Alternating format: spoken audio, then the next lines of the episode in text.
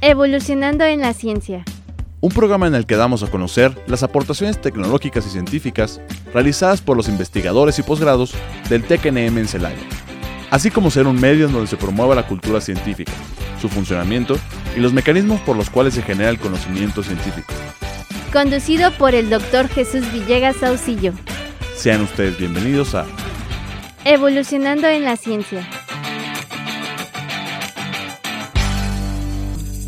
Eh, les envío un cordial saludo, eh, les habla su, servidor, J. Jesús Villegas Auxillo, y les da la más, la más cordial bienvenida a este programa Evolucionando la Ciencia a través de XHITC, Radio Tecnológico de Celaya, el sonido educativo y cultural de la radio en el 89.9 de FM e Internet, y a través de Spotify. Para comunicarse con nosotros por correo electrónico, a, a radio tecnológico arroba itcelaya.edu.mx, recordando que radio tecnológico es prácticamente una sola, sin espacios, completamente todo, todo este eh, directo. Este, también eh, se puede comunicar con nosotros a la página de Radio Tecnológico en, la plataforma de Facebook y al número de Evolucionando en la Ciencia, que es el, el número 461-150-0356, a través de WhatsApp para realizarnos algún comentario, sugerencia o algún tema que desean abordar, pues estamos completamente a la orden, ¿no? Y recordando, recordando a nuestro auditorio que evolucionando la ciencia, su objetivo es la divulgación de la ciencia y pretende hacer accesible el conocimiento especializado. Se trata de tender un puente entre el mundo científico y el resto del mundo. Ser un canal que permite al público la integración del conocimiento a su cultura. Y bueno, pues el día de hoy en Evolucionando la Ciencia tocaremos el tema titulado Los factores psicosociales en el trabajo. Es una investigación aplicada que se está realizando en el Instituto Mexicano del Seguro Social en la unidad de Irapuato y para ello pues está aquí con nosotros la doctora María Teresa de la Garza Carranza y pues muchas gracias por aceptar, la invitación, doctora, gracias. Muchas gracias por invitarme, buenos días.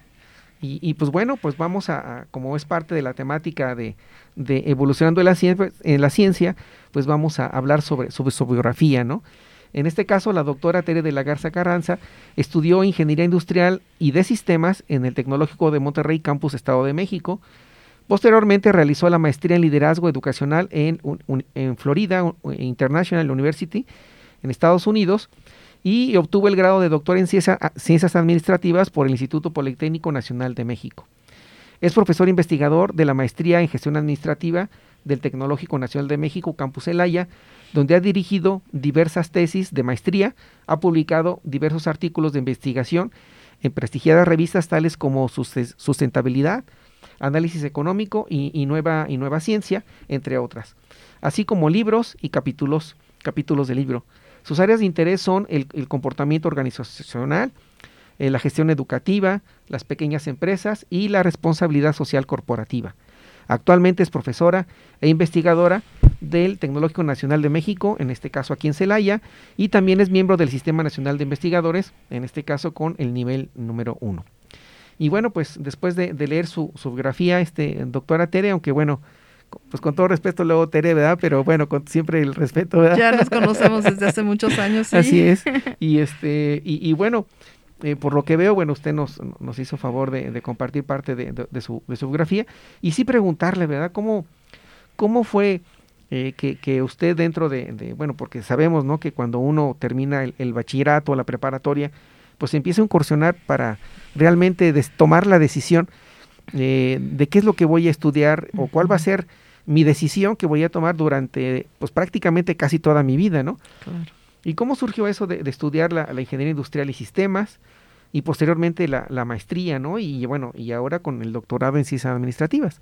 Si fuera de favor de compartirnos. Uy, bueno, pues ya hace muchos años que salí de la prepa, yo estaba acordándome que salí de la prepa en el 79. ¿No? Entonces en aquella época, pues, este, nosotros vivíamos en la Ciudad de México. Entonces me acuerdo que mi papá iba manejando y me decía, ¿y qué vas a estudiar? Pues no sé, entonces, en aquella época eh, la ingeniería industrial era una de las ingenierías que estaban pues en auge, ¿no? Naciendo. Entonces, en el TEC de Monterrey precisamente se estaba ofreciendo esa carrera. Y me dijo, oye, pues esta está como que llama la atención. Dije, pues sí, yo creo que sí me voy a inscribir a esa. Entonces me empezó a llamar la atención que es una carrera que conjuga de alguna manera partes eh, estadísticas, matemáticas, porque tiene una fuerte base estadística, junto con lo que serían factores organizacionales en el trabajo. Entonces, de ahí, pues yo creo que esas dos partes me empezaron a llamar mucho la atención. En aquella época la ingeniería de sistemas eh, se daba, digamos, a nivel de sistemas blandos, no se daba a nivel de sistemas computacionales. O sea, era de sistemas, eh, por decir así, de cómo dividir este el trabajo en partes, cómo hacer el, cómo analizar el todo, cómo analizar eh, las interacciones entre las partes y el todo. Ese era el enfoque, ¿no? Entonces, eh, finalmente, pues eh, yo me gradué en el 83 y de ahí comencé trabajando en una empresa de consultoría, ah, también en México.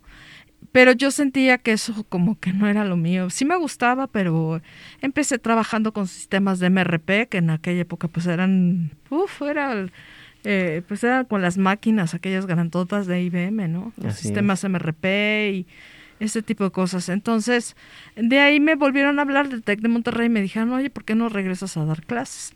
Entonces, me regresé a dar clases ahí al TEC de Monterrey, a mi alma mater, y después ellos, este, a algunos de los docentes que estábamos ahí de tiempo completo, nos pagaron la maestría a todos.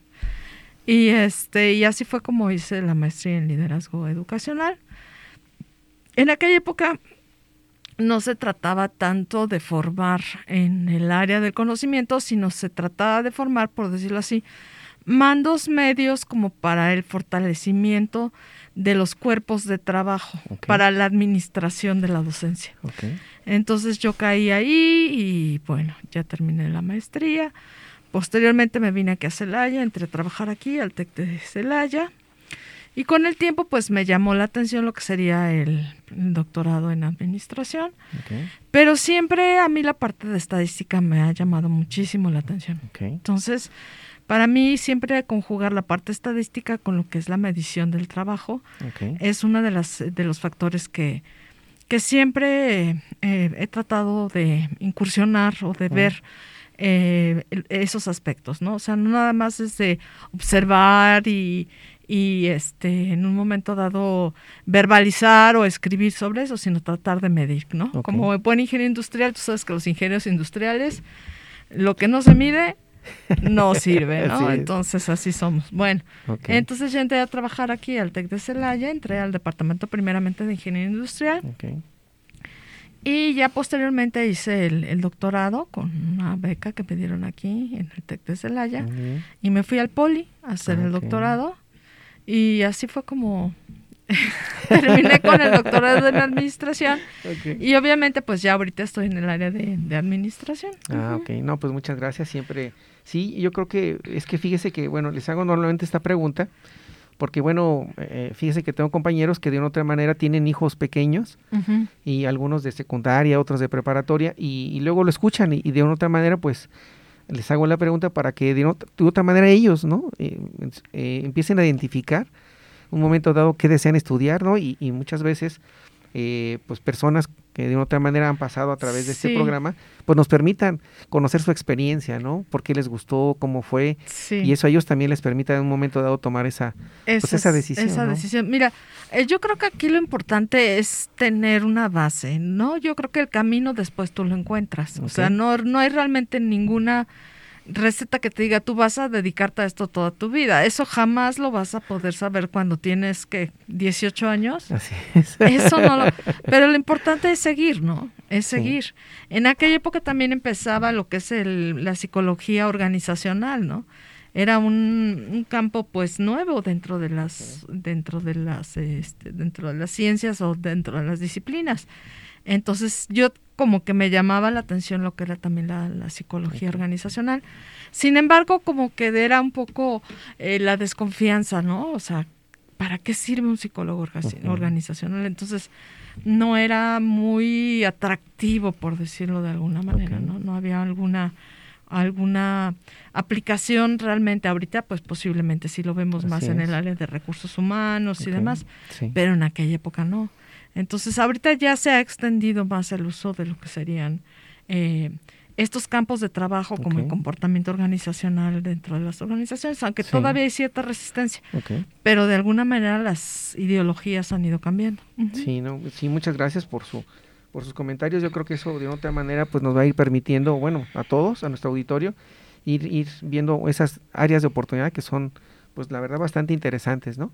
Y bueno, este también eh, platíquenos por favor eh, tengo entendido que en su momento tuvo la, posibilidad de, de, tener algunos cargos administrativos aquí en, bueno, el tecnológico. De hecho, mi experiencia como administrativo dentro de lo que sería la educación viene desde antes. Yo cuando estaba en el TEC de Monterrey fui jefa de departamento de ingeniería industrial. Entonces cuando vine para acá, este, llegué hasta la subdirección académica, estuve como subdirectora académica. Y este, pues es una labor eh, muy ardua, es complicado tienes pues todas las áreas académicas a tu cargo y muchísimos profesores y estudiantes. Es una labor compleja, pero de alguna forma, ah, pues el, digamos que el mayor reto es estructurar el trabajo. Okay.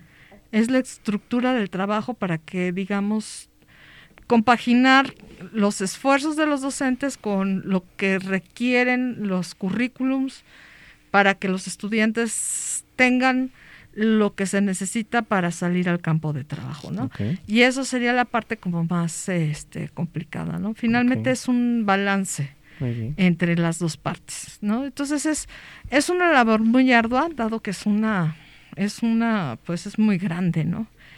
Y es, definitivamente es muy diferente en una escuela pública que en una escuela privada. O sea, en una escuela pública no te puedes dar el lujo de, tomar ciertas decisiones en cuanto a si un profesor no te sirve, pues decirle, sabe que ya no, gracias, ¿no? Así es. Y en las privadas, pues sí. Entonces es muy diferente el ámbito y si entras en algunos conflictos, digamos, pero este en general pues fue una labor también muy bonita, este conoces el tipo de estudiantes en una pública y una privada son muy diferentes conoces realmente las necesidades que tienen los estudiantes desde otro punto de vista. Los muchachos aquí, la verdad, tienen sed de conocer, hambre de saber, hambre de superarse y eso es muy gratificante. Oh, es muy bonito, es muy bueno, ¿sí? Y bueno, hay, sí hay uno que otro caso que dice uno, ay Dios mío, por favor, ayúdalos. pero, pero en general, ¿no? es, es muy bueno la materia prima, vamos a decirlo si se puede decir de alguna forma es muy, muy importante. Los estudiantes son muy buenos. Y a veces en otros campos, pues no son tan, tan, tan, digamos, tan necesitados de ese conocimiento, ¿no? Con esa necesidad de superación. Y esa yo creo que es la gran diferencia, ¿no? Entonces, sí es diferente. Sí es entre, en un ámbito y en otro ámbito sí es diferente sí, es diferente. Sin embargo, el, la administración pública pues tiene muchos retos, eh, la administración pública educativa tiene muchos retos y pues tiene más alcances en el sentido de que pues no solamente son los estudiantes y los profesores, también es el campo de la investigación, es el campo de los posgrados, es el campo de las proyecciones este internacionales, como tú lo mencionabas. aquí, por ejemplo, estás hablando que tienes interacción con otras universidades que son los, el mismo sistema tecnológico, son estructuras este, que tienes que tener, eh, guardar, como es el TNM, etcétera, etcétera, ¿no? Entonces sí es un reto muy, muy fuerte. Sí, no, pues, pues muchas gracias. Y, y bueno, ahorita en la actualidad, este, bueno, tengo entendido que usted está, bueno, ya nos comentó que está en el Departamento de Ciencias Económico-Administrativas, que es como, como tal, como se reconoce, ¿no? Y está trabajando en la parte de también de la maestría de, gestión administrativa, que es algo también que, pues de otra manera, creo que no tiene muy, muchos años, ¿verdad? La, no, maestría. sí tiene muchísimos. Sí, perdón. Uy, nosotros tenemos muchos años. Lo que pasa es que antes eran tres maestrías. Ah, ok. Era la maestría en ciencias de la administración, la maestría en ciencias en ingeniería administrativa y la maestría en gestión administrativa. O sea, llegamos a tener en un momento dado tres maestrías. ¿Sí? Pero por una de esas reformas de, de Dirección General, que antes era Dirección General, ahora es TNM, pues vieron que no teníamos los cuerpos docentes suficientes para tener más que una maestría. cuerpos académicos, Ajá. Entonces lo dejaron nada más en la de gestión administrativa. Pero teníamos, llegamos a tener fácil hasta 200 estudiantes. o sea, teníamos bastante, bastante, bastantes estudiantes aquí. Muy bien. Entonces llegó un momento que se tuvo que reducir por los mismos requerimientos de, del, del tecnológico. Es lo que yo mencionaba, ¿no? Tiene las, las, los lineamientos que te marcan a, nivel central. Pues hicimos el esfuerzo de entrar al, Programa Nacional de Calidad del CONACYT. Estuvimos así intentándolo varios varias veces, nos retachaban, o sea, nos decían que no, hasta que logramos entrar y afortunadamente ahorita pues ya entramos y el año pasado ratificamos. Y estamos en ese proceso, digamos, de seguir ahí en, digamos que estamos en la rayita, pero ahí estamos, ¿no? De panzazo, pero ahí estamos. No, pero, pero lo, lo, más importante es que, bueno, ya, ya es un programa de cierta manera reconocido, ¿no? Ante, ante CONACYT y eso, pues es lo más importante, ¿no? Porque de otra manera, pues eso certifica que, que dentro de, sus programas, su, su, su, plantilla docente, pues de otra manera, pues, pues está fortalecida y, y eso para los estudiantes que próximamente o que estén ya dentro de la maestría, pues, pues tengan esa confianza que van a recibir pues prácticamente un apoyo, ¿no? Para continuar sus estudios de Sí, claro, eh, sí, estar en el programa de, de posgrado implica que pues a los estudiantes se les da una beca. Así es. Para que estén de tiempo completo. Así, sí, definitivamente, ¿no? Entonces, eso también da una, pues que, que ellos cuando egresen de este, de este posgrado, pues bueno, obviamente, pues estén, sepan que que están en un, un, programa reconocido a nivel nacional, ¿no? Y eso, y eso como no, siempre es bastante, bastante pues, seguridad, ¿no? al menos así yo lo entiendo, que, que, eso da un cierto reconocimiento cuando uno desea ir a, tanto al sector industrial como seguir estudiando, pues bueno, ya, ya hay algo, un, antecedente, ¿no? De, de, haber estado en una institución y eso yo creo que, pues la verdad, al, al Tecnológico Nacional de México en Celaya, pues le da también, pues, eh, como no reconocimiento ¿no? A, nivel nacional e incluso pues está internacional. y, me voy a la parte internacional porque bueno, eh, veo que usted ha publicado en, determinadas revistas y bueno, pues si nos pudiera platicar eh, cómo han sido sus, sus, publicaciones en esas revistas, enfocadas me imagino a, los temas que nos comentaba, ¿no? De, de, sí, de lo que sería comportamiento organizacional y todo esto de responsabilidad social. Bueno, la verdad es que sí ha sido, es un, camino como de aprendizaje, es un camino largo, este, porque mm, dependiendo del nivel de la revista, pues tú tienes que tener el nivel para recopilar la información y hacer el, el procesamiento estadístico, etcétera, etcétera, ¿no? Entonces, este tengo un grupo con el que yo he trabajado durante algún tiempo. que precisamente es un grupo como internacional. Entonces, con ellos hago publicaciones que son estudios comparativos de, de varias partes del mundo, ¿no? Entonces, e, es, ese es un grupo. Y pues ahí publico con gente que está, pues, que en Rusia, en Estados Unidos, en Canadá, en España, en este pues en, en muchas partes del mundo, en Brasil, etcétera, ¿no?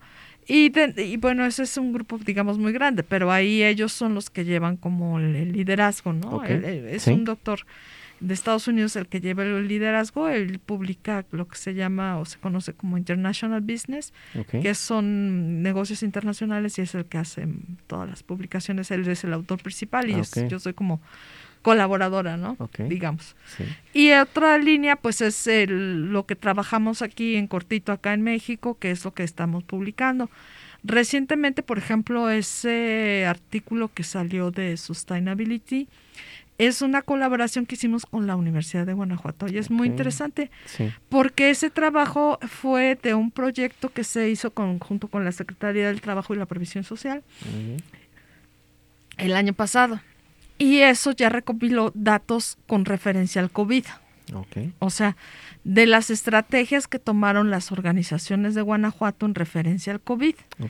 Como que, pues sí estaban, por ejemplo, este, si las empresas estaban tomando este, medidas de sanitización, si había estrategias de comunicación, si la gente se sentía segura en el trabajo y todas estas, y porque todo esto del COVID fue un riesgo ¿sí? Para todos, para todos, para los trabajadores. Y hay empresas que obviamente no pudieron parar la línea. O sea, ahorita vamos a platicar un poquito más sobre esto, sí. Pero este, esa fue una publicación que se hizo con la Universidad de Guanajuato y pues afortunadamente ya ya se publicó, pero en general hemos hecho trabajos, por ejemplo, que hablan sobre las expectativas que tienen de los millennials en el trabajo, que también esa es otra, otra de las cuestiones diferentes, eh, la forma de, de cómo perciben nuestros chicos o nuestros egresados el trabajo es muy diferente a como lo, lo percibimos mi generación o tu generación. Así es. Si ya no, ellos ya no buscan solamente perseguir un salario, buscan perseguir un salario, pero que aparte la empresa actúe bajo ciertas normas de responsabilidad social, buscan tener tiempo con su familia, buscan que la comunicación sea de cierta manera, que sea más abierta, etcétera, ¿no? Entonces, todo eso es lo que hemos estado trabajando, este, ya digamos aquí más en cortito, ¿no? Ya de, manera local, o vamos a decir aquí en este ámbito regional. Ok, me parece muy bien, muchas gracias.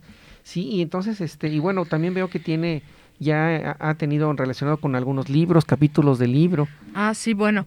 Sí, ahorita hicimos, este, bueno, el, último capítulo, hicimos un capítulo de libro, eso, bueno, ese fue otro trabajo porque, este, hicimos un capítulo del libro hace poquito que también hablaba sobre los, precisamente sobre los millennials. Lo hicimos en una planta que está aquí en el, en el, ¿cómo se llama? En lo que es el puerto interior aquí en Guanajuato. Sí, la Guanajuato, sí. Ajá. Entonces, hablaba precisamente de, de cómo los trabajadores, eh, por ejemplo, ven el liderazgo de sus jefes, de cómo ellos perciben este los factores de, o sea, cuál es el cómo se por qué se comprometen en esa organización o no se comprometen. Y hay cuestiones muy muy chistosas que pasan en esas este en ese corredor ahí en Silao.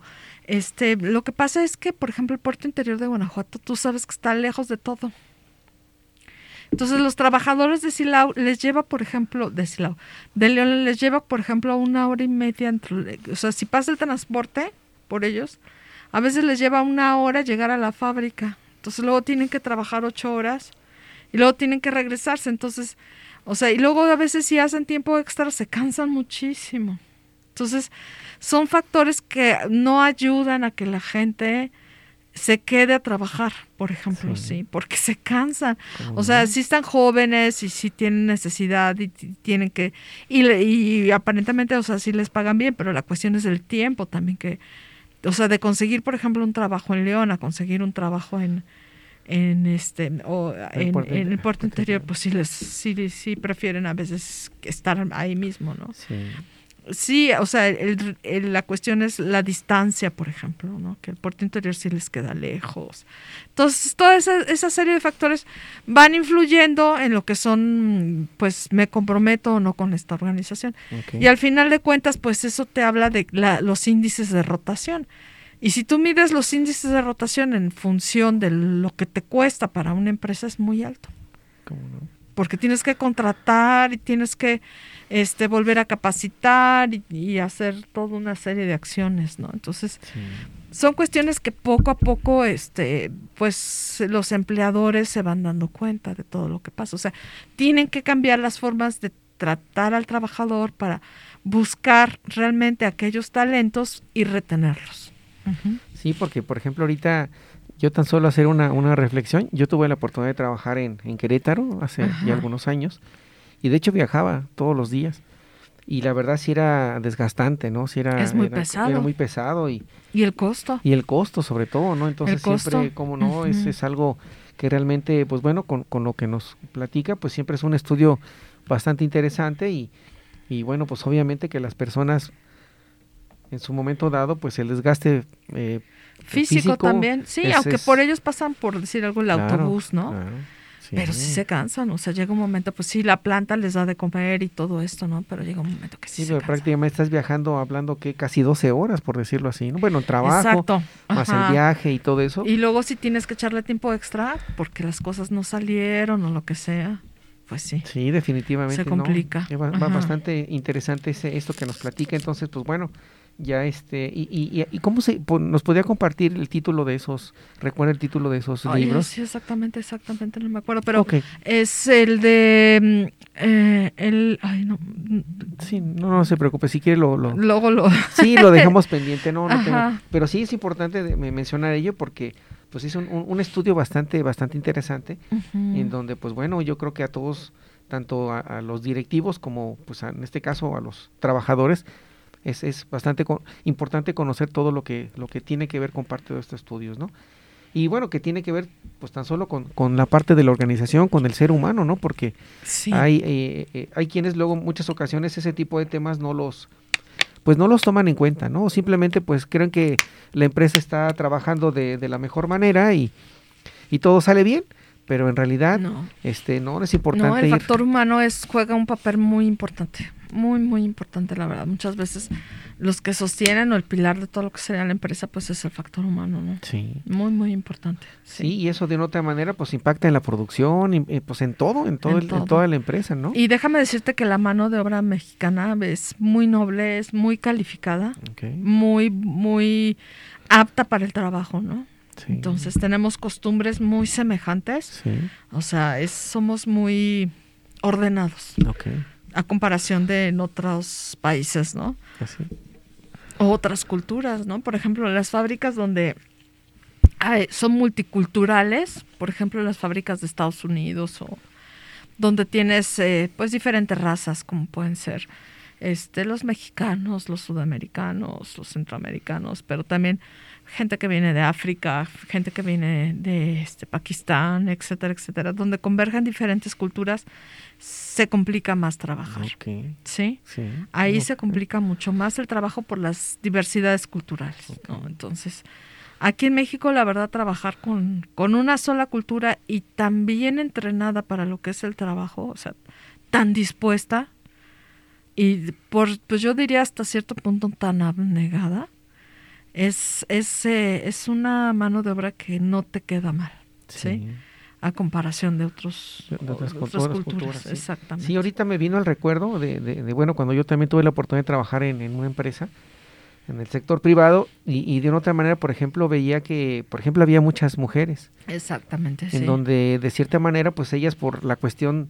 Y, y, yo la verdad no, no, no, lo, no lo comprendía, pero hasta que lo, me tocó verlo en, en la línea de producción, en donde veíamos que, que prácticamente no había hombres más que era el, el tal vez recogía la mercancía, la empacaba y, al siguiente proceso, pero la mujer, debido a sus manos pequeñas, por decirlo, no, no todas, ¿verdad? Pero podían manipular muchas cosas que tenían que hacer. Y en caso del hombre, no, como que era más brusco, más complicado sus movimientos. Y el caso de la mujer, no. Entonces, la mayoría de, de, las personas que trabajaban en esa empresa donde yo tuve la oportunidad de laborar, eran, eran mujeres, ¿no? Entonces, pues sí tiene que ver un, tanto esa parte, y, ¿no? Y el general mexicano tiene muchas aptitudes para aprender en el trabajo también. Entonces, es, te digo, es una mano de obra más noble. que en general otras otras culturas, ¿no? Y ahorita estamos pasando por un gran momento que si se aprovechara podría ser muy importante. Muy por, por el, el, Tratado de Libre Comercio, por la integración, digamos que por el nuevo Tratado de Libre Comercio, por la integración que pueda haber, por el distanciamiento con China, podría haber nuevas inversiones que pudieran venirse y poder fabricar este diversos productos aquí en México y pues en un momento dado poder este ampliar las cadenas de exportación, ¿no? Pero bueno, falta que lo vean. Sí, pues de hecho, bueno, una de las cosas que, que, que comenta este doctora, pues bueno, tan solo el estado de Guanajuato, eh, no, no, si no me equivoco, tal vez unos cuatro años o, tal vez un poco menos, ha crecido el, sector de la industria automotriz, bueno, también en otros sectores, pero la industria automotriz de una otra manera ha crecido Muchísimo. bastante, ¿no? Entonces, prácticamente desde, ¿qué será? León, del León este, a Paseo, eh, pues prácticamente un corredor eh, automotriz bastante consolidado, bastante fuerte, importante. Sí, pues tenemos Mazda, Honda, este General Motors, tenemos fábrica de motores en Volkswagen, tenemos Ford, este, bueno, no se diga este llantas, Pirelli, etcétera, etcétera, Entonces, sí tenemos mucha mano de obra, pero la cuestión es consolidar, ¿no? Así es. Y ampliar, ampliar lo que sería la, la inversión, que sería, yo creo que sería muy importante. la verdad sí. Muy importante, ¿no? Pues Pero también tenemos fuertes contrastes porque tenemos también mucha pobreza. Y ahorita lo que ha pasado es que la pobreza por, eh, por el COVID, y eso lo podemos ver con datos del Coneval, la pobreza creció La pobreza de trabajo creció debido al COVID. Y esos son datos de Coneval, ¿eh? en, todos, en todos los estados, no digo que nada más aquí en, Guanajuato. En Guanajuato, así es. Entonces necesitamos que siga habiendo inversión para que pues la gente siga teniendo empleos, pues eso sería muy importante. Sí, es un, un, estudio también bastante interesante, ¿no? Cómo, cómo impactó al, pues sí, a, la sociedad, ¿no? Eso fue algo bastante sí. fuerte. Bueno, el Coneval es una de las instituciones que, es este, que se encarga de medir eh, la pobreza en diferentes ámbitos. Y, eh, y, hay estudios ya recientes que cómo afectó el COVID a lo que sería la pobreza del trabajo. Y sí es un factor que sí ha pegado, ¿no? Como no, bastante fuerte a nivel nacional, bueno, a nivel, a nivel nacional. sí, bueno, a, nivel nacional. al nivel internacional tenemos a la Organización Internacional del Trabajo. Tú te puedes meter a la página de la OIT y hay estudios que ya tiene la OIT en relación a Latinoamérica, por ejemplo, con cuántas horas se han perdido de trabajo en, Latinoamérica en específico. Y los grupos más vulnerables han sido las mujeres y los jóvenes. Eso ya está registrado, o sea, ya lo tiene la OIT medido. no, es bastante cosas muy, este, pues bueno, cuestión de ir investigando. Sí. Ok. Bueno, entonces, este, bueno, vamos a continuar eh, eh, platicando con la doctora María Teresa de la Garza Carranza. Vamos a, unos anuncios propios de, de Radio Tecnológico en Celaya y continuamos hablando, ¿verdad?, en, sobre el tema que, que realmente es bastante interesante. Vamos a hablar posteriormente sobre los factores psicosociales en el trabajo. Regresamos en unos momentos a Evolucionando en la Ciencia. Gracias.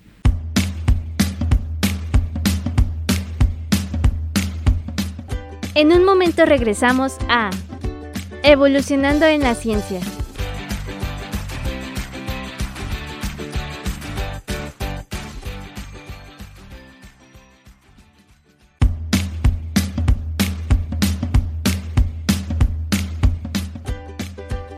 De regreso en Evolucionando en la Ciencia.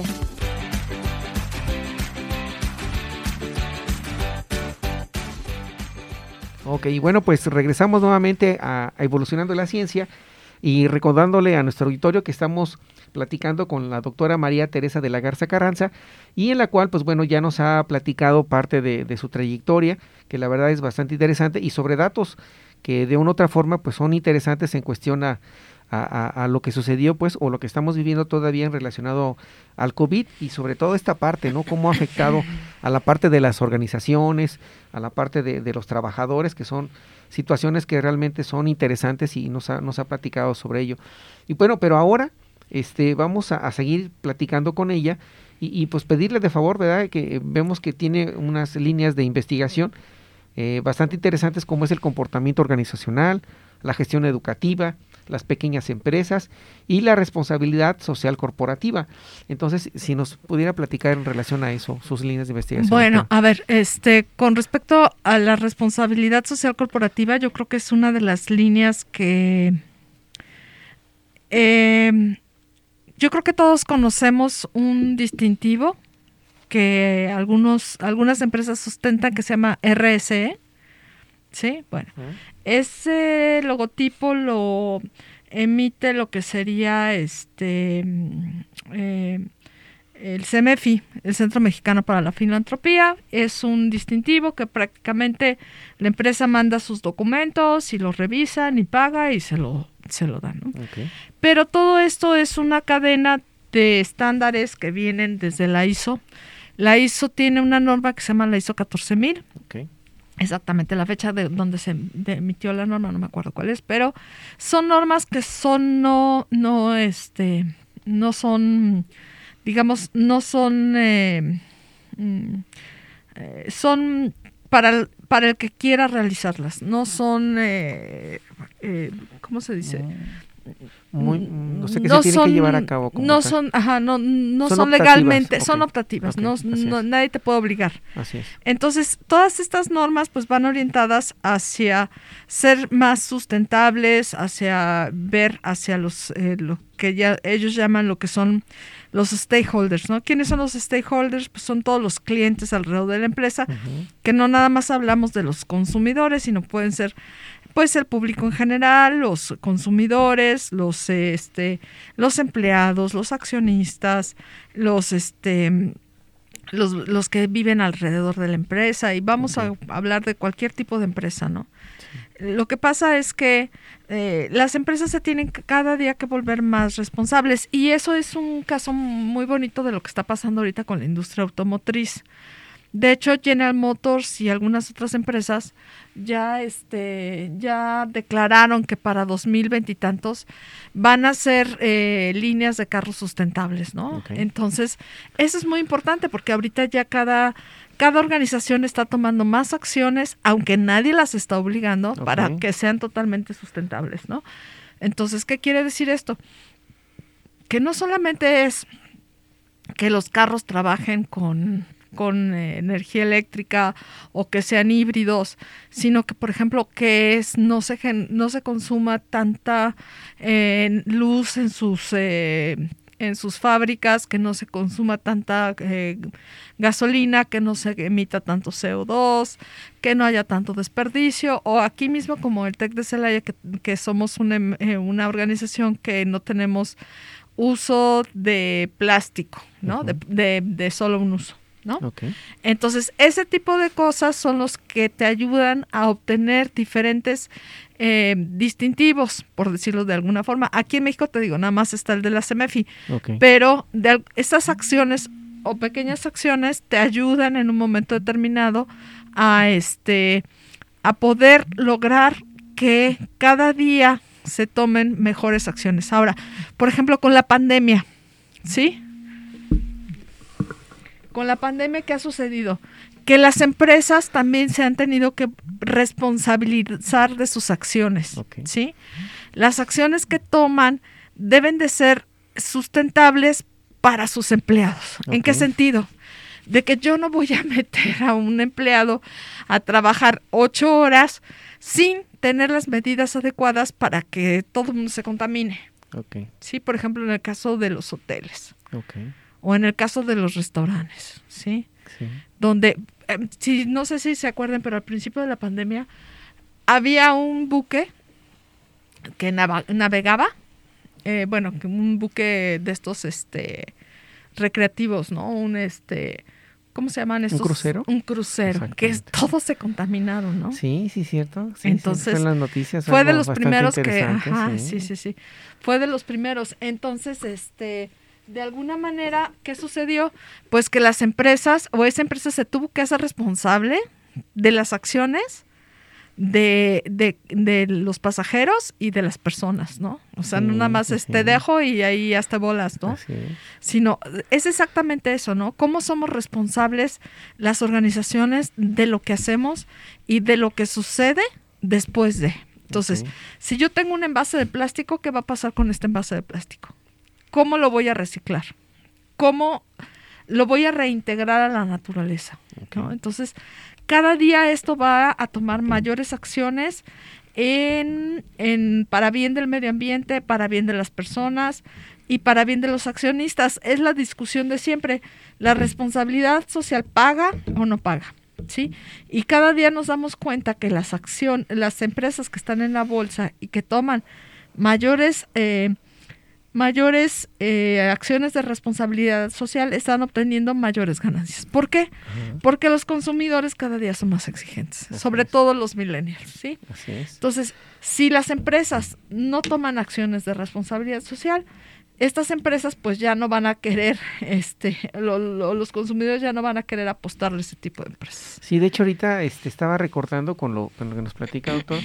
Hay una, hay una de la industria refresquera. Exactamente. De hecho, eh, eh, apareció, empezó a, bueno, ahorita ya no lo he visto, pero cuando tengo oportunidad de ver televisión, vi un anuncio eh, donde prácticamente esa empresa se, se, se hacía responsable, ¿no? Responsabilidad social, corporativa, así lo, lo, lo, lo entendía, lo entiendo ahora, en donde ellos decían que por cada cantidad de botellas que ellos iban a, a recolectarlas de aquí a, no sé, determinado tiempo, iban a, reducir, ¿no? Que, y usarlas. Bueno, posteriormente iban a, reutilizar ese material para posteriormente ponerlo su producto en el mercado. Entonces, y, y, es una industria, digo, a, nivel mundial bastante, bastante fuerte, ¿no? Entonces, se me hizo interesante eso que están haciendo y que bueno, ahorita toque ese tema, porque bueno, pues a colación, ¿verdad? de que vemos que hay empresas que efectivamente están tomando esa responsabilidad social para, para bien de, de la propia empresa y, y, de la sociedad, ¿no? De la sociedad y de sus empleados. o sea, no solamente es este para bien de los clientes, sino también de los propios accionistas. O sea, es una cadena de, de buenas acciones que a la larga va a generar más beneficios. Claro. Entonces, esto nos está o va a ayudar en un futuro, ¿no? ¿Cuál ha sido, por ejemplo, el éxito de Tesla, ¿no? Que este señor que Elon Musk, que todo el mundo dice que es un genio loco. Sí. Bueno, pues es precisamente eso, ¿no? Sus carros eléctricos. Sí. ¿Quién iba a pensar que alguien que únicamente se iba a dedicar a generar o a diseñar carros eléctricos iba a tener tantísimo éxito? ¿No? Pero no solamente ha sido eso, ¿no? Han sido paneles solares, ese tipo de cuestiones. Entonces, es una persona que está pensando totalmente en el futuro, en la en el bien del planeta, ¿no? Así es. O sea, nosotros aquí estamos pensando como un poquito lo contrario. pero bueno, dejemos esa parte, pero en otras partes del mundo mm, cada vez nos tenemos que ser más responsables por las acciones de contaminación, ¿no? Y no solamente hablamos de contaminación de, de basura, ¿no? Sino contaminación de agua, contaminación de tierra, contaminación este, visual, contaminación de ruido, etcétera, ¿no? Entonces yo creo que es, esa es una de las partes importantes. Y las empresas, desde, desde las empresas ya sean mm, micros, pequeñas y medianas, tienen que empezar a entender esto desde, desde ya. Ajá, tomar acciones. Ok, pues muchas gracias. Y la verdad sí, son, son temas bastante eh, pues bueno, que no, al menos en mi caso me, ha permitido darme cuenta que, que, efectivamente hay que empezar a, tomar esa, esa actitud, ¿no?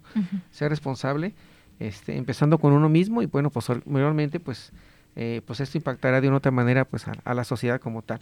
Y, doctora, por favor, ahora platíquenos sobre, sobre ese proyecto que de una otra manera se está llevando a cabo, que, se, que son los factores psicosociales en el trabajo, que es una investigación aplicada que se está haciendo en el Instituto Mexicano del Seguro Social, en este caso Unidad Unidad de Irapuato, por favor, doctor. Bueno, te voy a decir, ese proyecto tuvo así como un inicio bastante, bastante este, abrupto.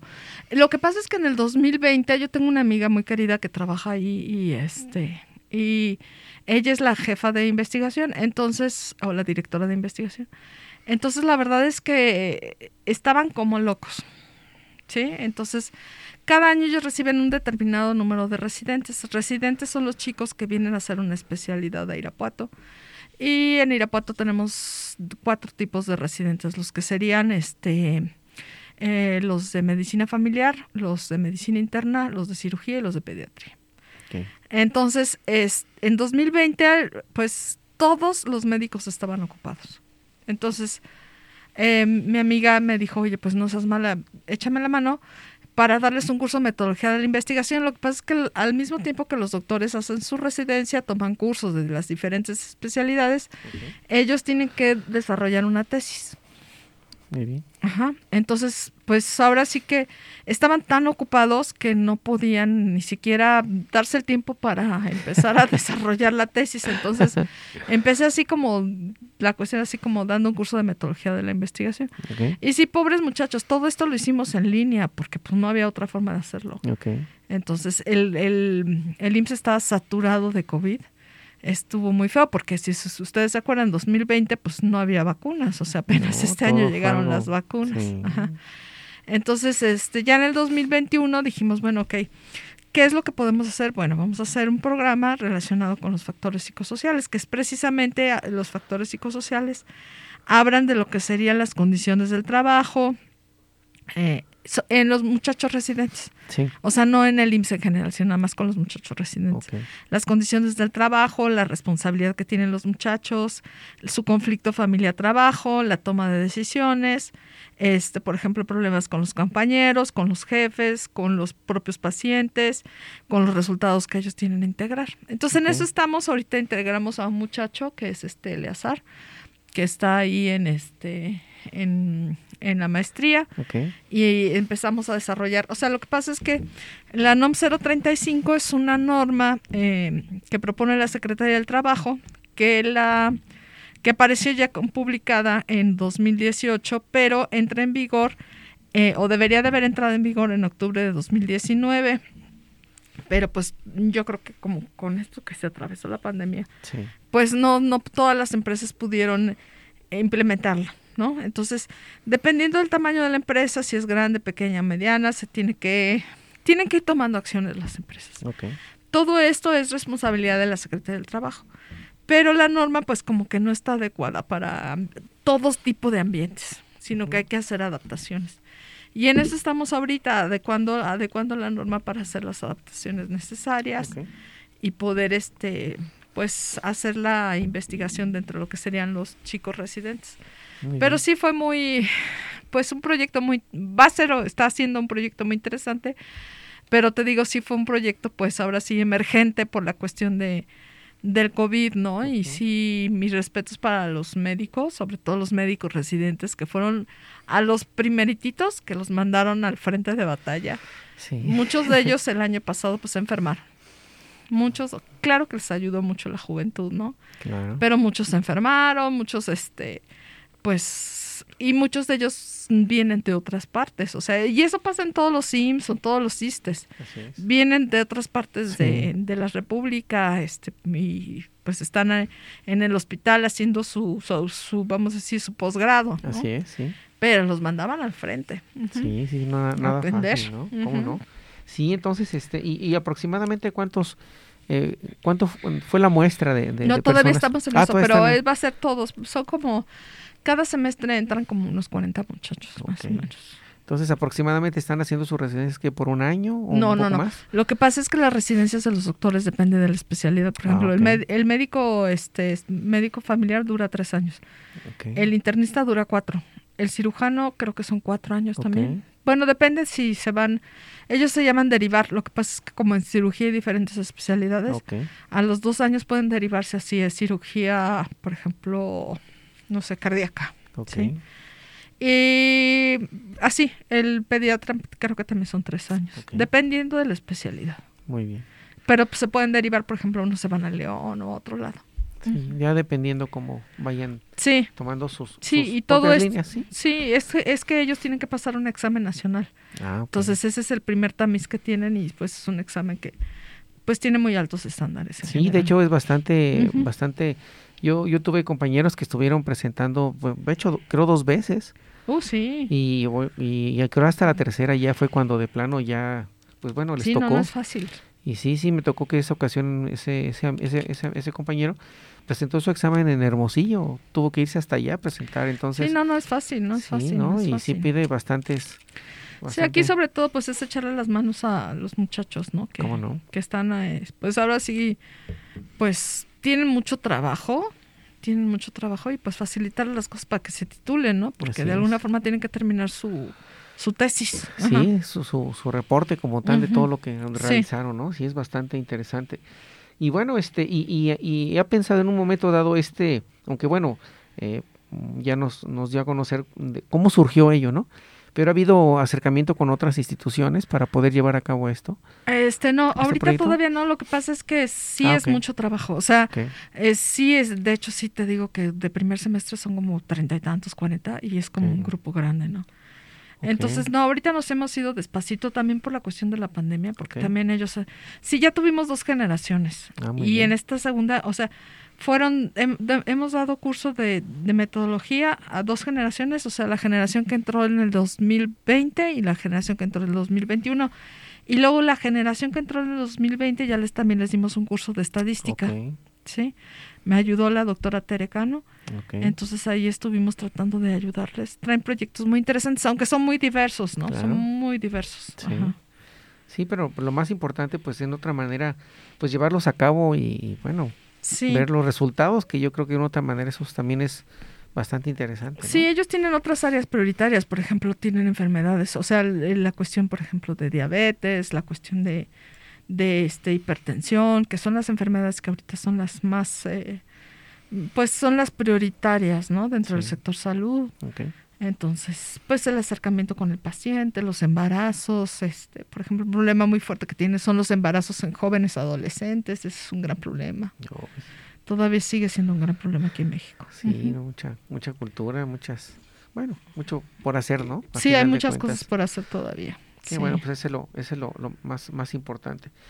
Y, bueno, este, que nos, platíquenos por favor, si, si es tan amable, en relación sobre algunos otros proyectos que de otra manera tenga eh, en puerta, como... Pues ahorita básicamente ese es, bueno, también hicimos un proyecto este con... Ok, hicimos un proyecto de, de, es una eh, los emprendedores sociales eso también lo hicimos aquí en la maestría con una chica que se llama Cristina. Eh, ese también fue un proyecto interesante porque eh, medimos la capacidad de emprendimiento social no que es una de las cuestiones que ahorita se está dando mucho en otros países que es cómo ah, forjas un emprendedor, pero que sea, que tenga un beneficio social, ¿no? Entonces, por ejemplo, este, por decir algo, pues una gente que trabaja en Salvatierra, pero que se dedica, eh, pues Salvatierra que tiene, pues Salvatierra tiene la producción de cacahuates, ¿no? Que es algo que es natural de ahí. Entonces, bueno, cómo ese emprendedor da trabajo a otras personas, cómo emplea gente de su propia comunidad para que puedan autoayudarse, desarrollar competencias y buscar que la gente, que la comunidad se supere, ¿sí? Entonces ese trabajo también ya lo publicamos y este y pues quedó muy bonito, ¿no? O sea, es, son cuestiones que e, es algo que se ha trabajado poco aquí en México, pero eh, los emprendedores sociales son, vamos a decir, la clave para detonar las empresas que nos puedan ayudar a abatir los índices de pobreza que en los que ahorita hemos caído, ¿no? O sea, no necesitas necesariamente tener un empleo formal como en Mazda o en Honda o en donde tú quieras, ¿no? Sino que puede haber pequeños emprendimientos donde ayuden a las personas a desarrollarse, ¿no? Y esa es otra área. Ah, ok, muy bien. Pues, pues bueno, pues prácticamente ya casi estamos eh, en la recta final, eh, ya prácticamente estamos en la recta final de, este programa Evolucionando la Ciencia. Y bueno, este, eh, algún algún correo, doctora, donde se puedan comunicar ah, sí, con ustedes. No, con todo gusto. Mi correo electrónico es teresa.garza arroba Ok, muchas gracias por si nuestro auditorio o alguien desea estar en contacto con la doctora, pues por favor lo pueden hacer a través de esa dirección electrónica. Y bueno, pues vamos a pasar ahora a una sección que pues bueno es parte de, aquí de, Evolucionando la Ciencia, que nosotros le, titulamos las preguntas rápidas, ¿no? Y en la cual pues bueno, este preguntarle cuál es su película favorita, doctor. Ah, bueno, una de mis películas favoritas sí. es El nombre de la rosa ah, de Sean Connery. Ah, muy bien. Gracias. Este, eh, ¿cuál es su deporte favorito? Ay, pues no sé cuál será mi deporte Caminar, yo creo. no, está muy bien. Este, algún investigador o algún científico con el cual usted eh, admire o, o, en su momento pues fue algo eh, interesante para usted? Pues a mí me gusta mucho Fleming, el que descubrió la penicilina. Ok, es Ian Fleming, me sí, sí, sí, sí, exactamente. El ah, que descubrió la penicilina. Creo que de ahí, pues bueno, detonó un cambio radical en la ciencia. no? en la salud humana, sí. Sí, bastante. En, relación a, su ciudad favorita. Ay, ¿cuál será mi ciudad favorita? mi ciudad favorita, ¿cuál será? Ay, no sé. No sé, alguna playa, montañas. Bueno, pues Celaya, digo, también. bueno, Celaya me gusta mucho, pero lo malo es que hemos caído en decadencia por tanta violencia, la verdad. Es que eso, eso da mucha tristeza, pero sí. Pues, ¿cuál será mi ciudad favorita? Pues no, no tengo así una, muchas, muchas me gustan, San Miguel, este, muchas me gustan. Ok, muy bien. Este, ¿comida favorita? Uy, comida favorita creo que será. Pues yo creo que será este, pues no sé, el mole verde. Ah, ok, no, está bien, me, parece muy bien, es muy, muy rico. No, pues eh, algo que desea agregar, doctor, antes de terminar nuestro programa. No, pues muchas gracias por darme la oportunidad, por estar aquí y felicitarlos por este programa. Yo creo que es un programa muy bonito, que bueno, que, que este, lo tomaste, Jesús, y me da mucho gusto y, pues encantada de participar. muchas pues, gracias. al contrario, muchas gracias. Y bueno, pues este, a final de cuentas, pues lo que se pretende es dar a conocer, ¿no? Parte de las aportaciones que mm, cada uno de los investigadores que tiene el Tecnológico Nacional de México, pues nos permitan compartir, ¿no? Yo creo que eso es algo muy, la verdad, muy gratificante. Y bueno, pues ya prácticamente para, para terminar, eh, quiero agradecer y nuevamente aceptar la invitación a, la doctora María Teresa de la Garza Carranza y a todas las personas que hicieron posible la realización de este programa. las autoridades del Tecnológico Nacional de México en Celaya, Valeria Eugenia Guerrero Tapia, Diana Belén Rivera, Roxana Fuentes Galván, Fernando Sánchez López, Manuel Vadillo y a Luis Enrique Arteaga Mate. Y bueno, pues los invito a todos los radioescuchas a que nos sigan en la próxima emisión a través del 89.9 de FM en internet, en la página eh, eh, o en Spotify Radio, Tecnológico de Celaya, el sonido educativo y cultural de la radio. Y también nos pueden enviar sus comentarios eh, a través de vía WhatsApp al teléfono 461-150-0356. Y bueno, esto fue Evolucionando en la Ciencia, se despide de ustedes, sin antes que nada este, enviarles un, un fuerte abrazo donde quiera que se encuentren. Se despide su servidor Jesús Villegas Auxillo y esto fue Evolucionando en la Ciencia. Muchas gracias. Hasta la próxima. Gracias.